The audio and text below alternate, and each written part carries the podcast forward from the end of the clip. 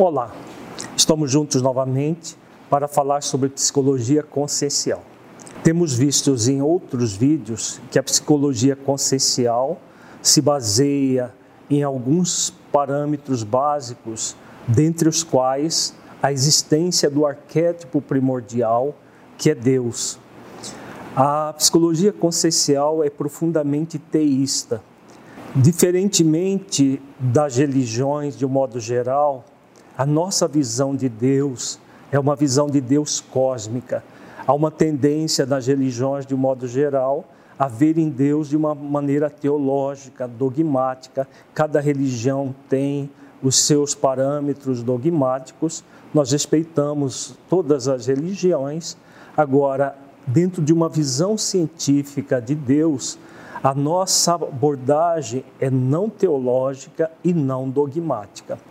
A nossa visão de Deus é uma visão que muitos cientistas teístas pelo mundo afora conceberam, como Isaac Newton, Descartes, que era um filósofo e ao mesmo tempo cientista, dentre outros. Mas no século XX nós tivemos um grande cientista, também teísta, que tinha uma concepção bastante profunda de Deus. Na obra Como Eu Vejo o Mundo, Albert Einstein nos aborda a seguinte questão. No capítulo Religião e Ciência, ele diz o seguinte: Como poderá comunicar-se de homem a homem esta religiosidade uma vez que não pode chegar a nenhum conceito determinado de Deus, a nenhuma teologia, para mim, o papel mais importante da arte e da ciência consiste em despertar e manter desperto o sentimento dela naqueles que lhe estão abertos. Estamos começando a conceber a relação entre a ciência e e a religião de um modo totalmente diferente da concepção clássica. A interpretação histórica considera adversários irreconciliáveis ciência e religião, por uma razão fácil de ser percebida. Aquele que está convencido de que a lei causal rege todo acontecimento não pode absolutamente encarar a ideia de um ser a intervir no processo cósmico que lhe permita refletir seriamente sobre a hipótese da causalidade. Não pode encontrar um lugar para um Deus angústia, nem mesmo para um, uma religião social ou moral.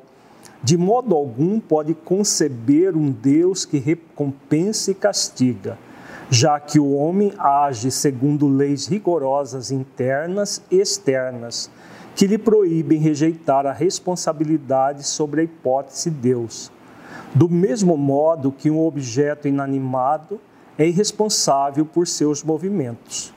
Por esse motivo, a ciência foi acusada de prejudicar a moral, coisa absolutamente injustificável. E como o comportamento moral do homem se fundamenta eficazmente sobre a simpatia ou os compromissos sociais, de modo algum implica uma base religiosa. A condição dos homens seria lastimável se tivessem de ser domados pelo medo do castigo ou pela esperança de uma recompensa depois da morte. É, portanto, compreensível que as igrejas tenham em todos os tempos combatido a ciência e perseguido os seus adeptos mas eu afirmo com todo vigor que a religião cósmica é o móvel mais poderoso e mais generoso da pesquisa científica. Então, nós vemos na fala de Albert Einstein que essa visão da religiosidade, da religião cósmica, é que aproxima a ciência da verdadeira religião da, da religião que religa o ser, o ser humano, ao seu Criador na vertical da vida.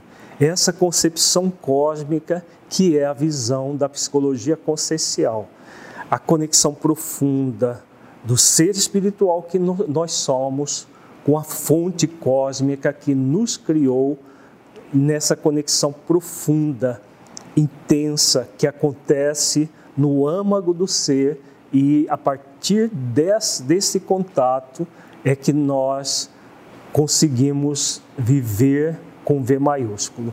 É assim que a psicologia consciencial concebe Deus e concebe a criatura na relação com o Criador. Agradecemos a sua presença, muita paz a todos e até o próximo vídeo.